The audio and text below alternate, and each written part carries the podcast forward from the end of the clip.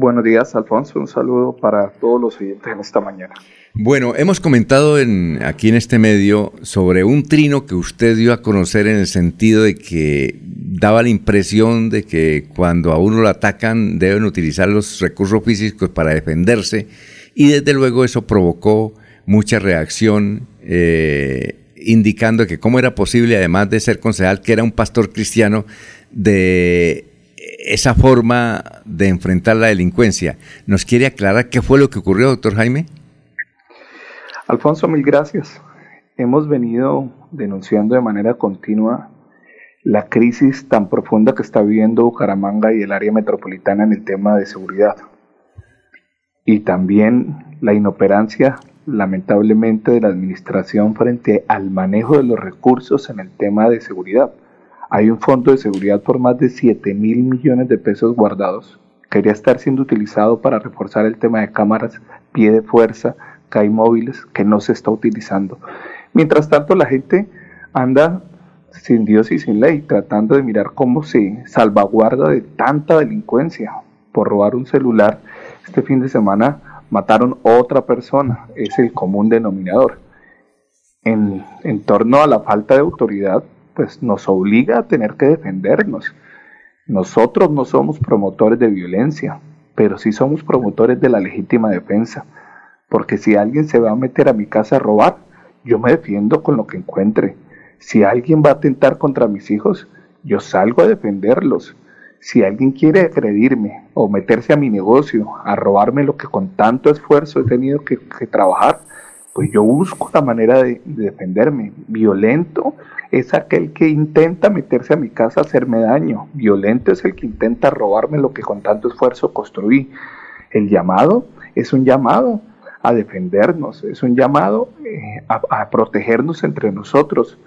En, en, ausencia de la autoridad, pues ¿qué nos toca? Nos toca a nosotros mismos buscar la manera de salvaguardar nuestra familia y salvaguardarnos nosotros. Ah, ahora, ¿usted es partidario que la gente tenga un arma en la casa, desde luego, arma de juego, desde luego con todos los documentos, todo lo que exigen las autoridades? ¿Usted es partidario de eso? Mira, yo soy partidario de que la gente busque los elementos para defenderse, ¿sí? Independiente cómo lo haga, porque en realidad no porto un arma, no la manejo, pero soy partidario que las personas hagan lo necesario para poder defenderse. En la medida en que se meten a la casa, se meten con nuestros hijos, pues hay que buscar la manera de salvaguardarlos. Mire lo que hizo la comunidad en el barrio La Salle. Se tuvieron que hacer eh, equipos para protegerse, para cuidarse, para hacer celaduría mientras eh, en la administración duraron más de tres meses tratando de arreglarles el alumbrado público. ¿Qué hizo la comunidad en cabecera de donde surgió el video? Lo mismo, ¿qué hizo la comunidad en la Concordia? Ponerle rejas a las puertas de la casa, ponerle rejas a las ventanas, pero también entre ellos cuidarse porque ya ni podían sacar a pasear el perro uno ya no puede andar con la ventana abajo en el carro porque el problema es del que baje la ventana. Alguien me dijo, pero ¿para qué baja la ventana? Yo le dije, pero entonces ahora nos toca es encerrarnos y nos toca, o sea, la ciudad se volvió de los delincuentes y los demás nos tenemos que adaptar a lo que ellos quieran hacer. No, Bucaramanga es una ciudad bonita, Bucaramanga es una ciudad que, que agrada vivir, pero la inseguridad la está matando y lamentablemente la falta de operancia del sistema judicial para poder actuar de manera oportuna ha hecho que muchos de los que capturaron robando hoy ya estén robando nuevamente. O es el caso de los migrantes que sacaron de la ciudad y dos de ellos a los 15 días ya estaban nuevamente en la ciudad robando. Cuando uno mira este flagelo y este panorama, uno dice, hay que buscar la manera cómo protegernos entre nosotros. ¿Usted está de acuerdo, doctor Jaime Andrés Beltrán, de la paloterapia? No, no. El, no término paloterapia sale de la comunidad. Yo estoy de acuerdo con la legítima defensa, que son dos cosas distintas. La legítima defensa es poder defender mi casa, poder defender a mis hijos, poder defender mi negocio. Eso, esa es mi propuesta y ese ha sido mi mensaje. Obviamente la gente manifiesta la paloterapia como la manera de atacar. Mire, yo llevo, yo llevo más de 18 años, si usted lo conoce, doctor Alfonso, trabajando con jóvenes con problemas de drogadicción, jóvenes de pandillas.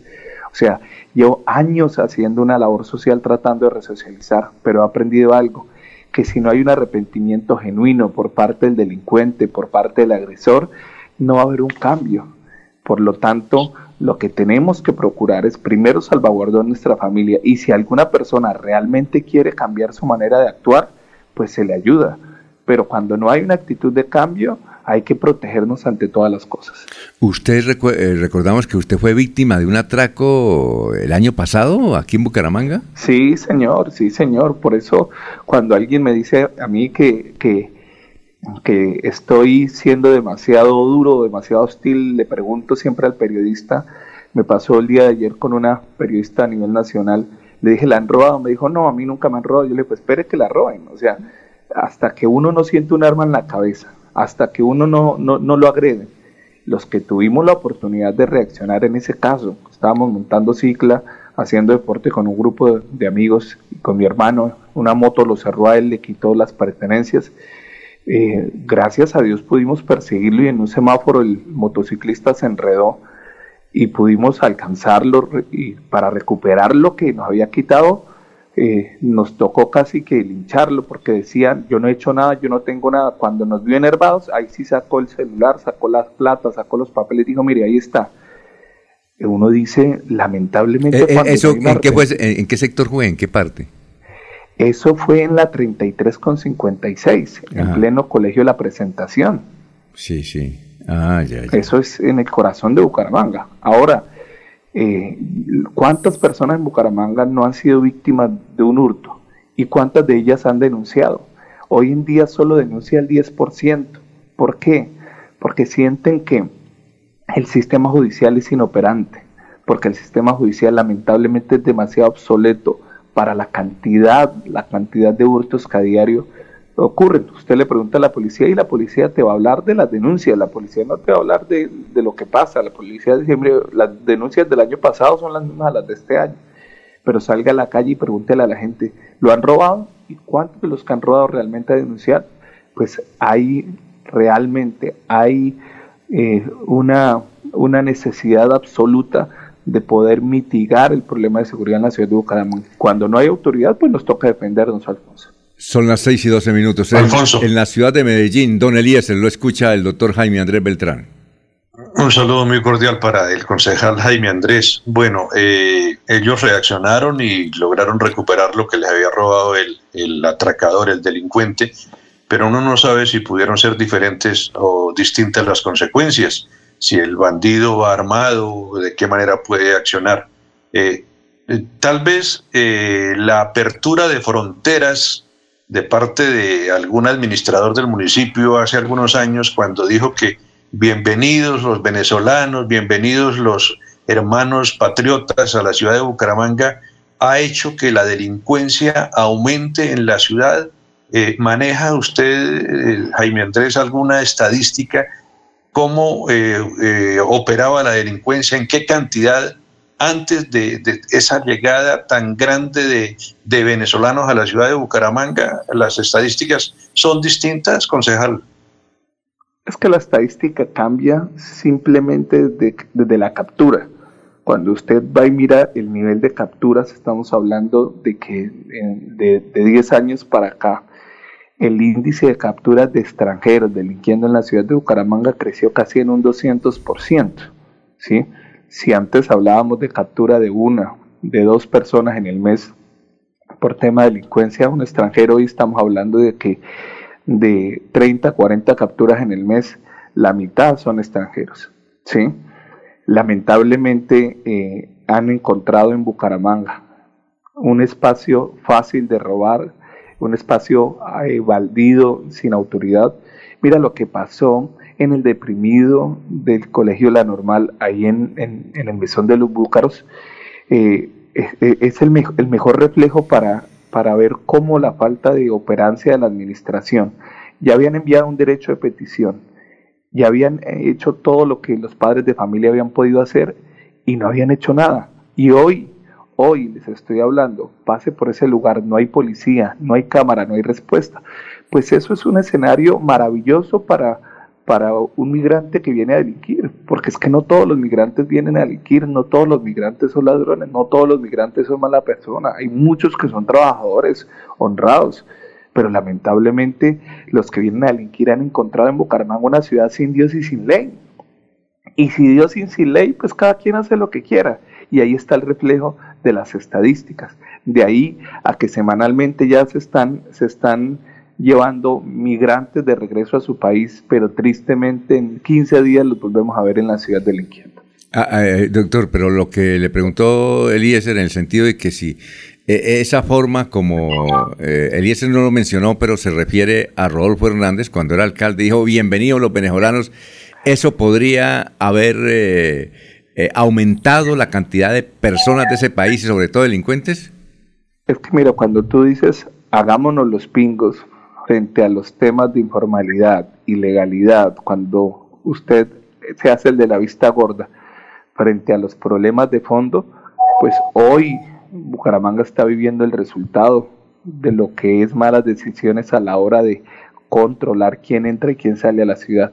Bucaramanga se volvió una ciudad atractiva para el delincuente en la medida en que los mandatarios, eh, en función de no perder unos boticos, en función de no perder una credibilidad, en función de no perder eh, el, el agrado del pueblo, terminaron abriéndole las puertas a la delincuencia y hoy la delincuencia lamentablemente es la que nos tiene literalmente secuestrados. Muy bien, a ver Jorge, lo, escucha el doctor Jaime Andrés Beltrán. Con los buenos días para el consejero Jaime Andrés Beltrán. Eh, eh, es preocupante eso eh, que anuncia, que dice, y, y, es la verdad, pero, pero ¿qué hacen en estos momentos de la ciudad donde las autoridades se escudan o se atrincheran en la percepción ciudadana de inseguridad?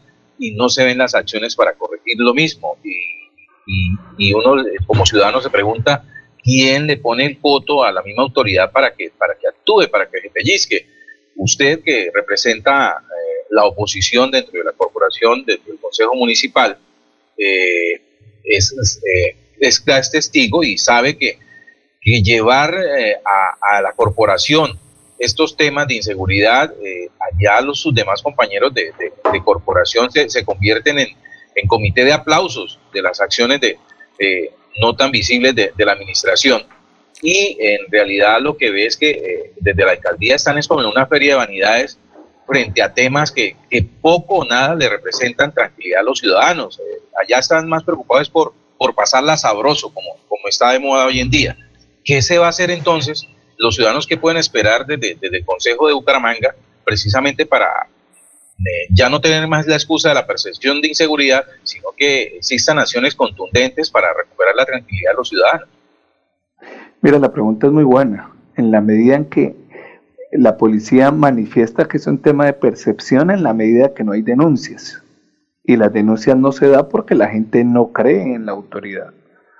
Pero eh, es que lo más triste eh, lo digo con, conocimiento de causa, es que lo más triste es que ni siquiera hacen nada para que al menos la percepción cambie. Voy a darle dos ejemplos. Invirtieron 14 mil millones de pesos en el cambio del alumbrado público. Y vaya, mire cuánto el alumbrado público hoy funciona. Solo funciona el 25% del alumbrado público. Bucaramanga literalmente está a oscuras. A oscuras. Por lo tanto, esos son focos de inseguridad, son focos que aumentan la percepción, son focos que aumentan la inseguridad. Vayámonos a otro punto. En Bucaramanga llevan más de seis meses de no tener convenio con las instituciones para trabajar los habitantes de calle. Y usted sabe que hay habitantes de calle que son psiquiátricos, con problemas psiquiátricos, personas que demandan una atención prioritaria, demandan una atención y unos cuidados puntuales. No hay convenio, no hay una articulación, por lo tanto, hoy la ciudad está llena de habitantes de calle y muchos de ellos son foco de inseguridad, son foco de violencia, por lo tanto, eh, es que ni siquiera, en la, eh, ni siquiera en el tema de percepción están trabajando. Por eso nuestro llamado casi que agónico y desesperado es el llamado de miles de bumangueses. Cuando la gente en la calle me encuentra y me dice, ay, mi Andrés, pero no hacen nada por la inseguridad, ustedes los políticos no hacen nada, ustedes y, yo les digo, mire, yo como concejal lo máximo que puedo hacer es un control político, pero lamentablemente cuando hago un control político todo el mundo se lava las manos, todo el mundo dice que aquí no pasa nada, que las cifras no crecen, que las cifras son las mismas, que, que es muy normal lo que está viviendo Bucaramanga. Pues al, final que me toca decirle a los ciudadanos, defendámonos, defendámonos porque es que no hay realmente ni siquiera la reflexión de decir, oiga, la cosa se complicó. No, no, no, no, no. Mira lo que pasó nuevamente en el deprimido de la 27 con Nicole Valentina. ¿Cuánto duró la autoridad y cuántas acciones se, hicieron? Se hicieron por una semana, pero hoy pregúntele a un padre de familia del colegio La Normal y se darán cuenta que todos los días hay robo en ese sector y lamentablemente las víctimas son niños. Por lo tanto, mi llamado como concejal en este caso es ayudémonos entre los ciudadanos porque lamentablemente no veo una, no veo una actitud ni una atención por parte de la administración por tratar de mitigar esta problemática. Muy bien, eh, doctor Jaime Andrés Beltrán, muchas gracias, muy amable por haber estado aquí en Radio Melodía, estaremos pendientes. Eh, finalmente, una cuestión, eh, usted hace varios meses había renunciado a su partido Colombia Justa y Libre, ¿ya le aceptaron la renuncia o todavía no? No, no, no nos ha llegado la respuesta, estamos atentos para saber cuál va a ser la respuesta del partido. Muy bien, ¿y, la idea es que independizarse, hacerlo? Estamos, estamos esperando que, que, un gran partido como es Colombia Justa Libre eh, resuelva eh, las divisiones internas que tiene eh, por, por Bogotá en, sus mandatarios para poder saber qué camino tomamos, en la medida en que es un partido con unas bases muy importantes para nosotros y en esa medida lo que nos interesa es estar en un partido con la solidez de, de saber que se puede seguir avanzando. Ah, ahora, doctor Jaime Andrés, eh, en materia política, ¿con qué candidato está la presidencia usted? Si ya definió. En este momento estamos con el, candidato de nuestro partido, con John Milton por Colombia Justa y Libres. Ah, ah sí. Eh, ya aparece en el tarjetón en, la segunda casilla. Pero mientras no se resuelva eso de su situación ante el partido, pues usted no puede definir por quién va a votar, ¿no? Ya después queda libre. Mm. Eh, claro, no, pero estamos, estamos apoyando a John Milton, que lo conocemos, es una gran persona y, sabemos de, su trayectoria política. Bueno, y... Eso significa que, la situación del concejal Jaime Andrés dentro de su partido se la definen después de junio. Eh, Muchas gracias. bueno, doctor, usted es un gran candidato para, eh, para llegar a la alcaldía de Bucaramanga. ¿Cómo va ese proyecto? No, eh, ese proyecto no es tema de nuestra agenda en este momento.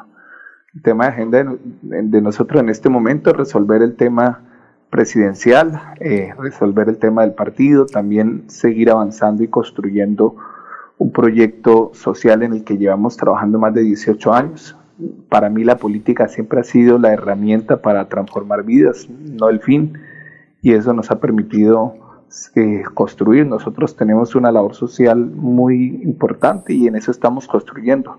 Ahora, el tema de alcaldía es un tema del momento. El momento lo va a definir de las lecciones importantes que me dejó la última campaña es que eh, el momento político que esté viviendo el país y la ciudad definirá quiénes son los candidatos. En este momento cualquier especulación eh, todavía no es sensata hacerla porque nos falta mucho, dijo un amigo político muy antiguo, las uvas todavía están muy verdes. Sí, y, bueno, pero por los mensajes que nos llegan acá, la mayoría no, no tiene ninguno en contra, todos es ánimo Jaime Andrés, usted es el que denuncia, estamos con usted. Bueno. Éxitos, doctor. Muy amable, ¿no? Alfonso, un abrazo para ti, para toda esa mesa de trabajo. Espero estar pronto de manera personal saludándolos allá en el estudio.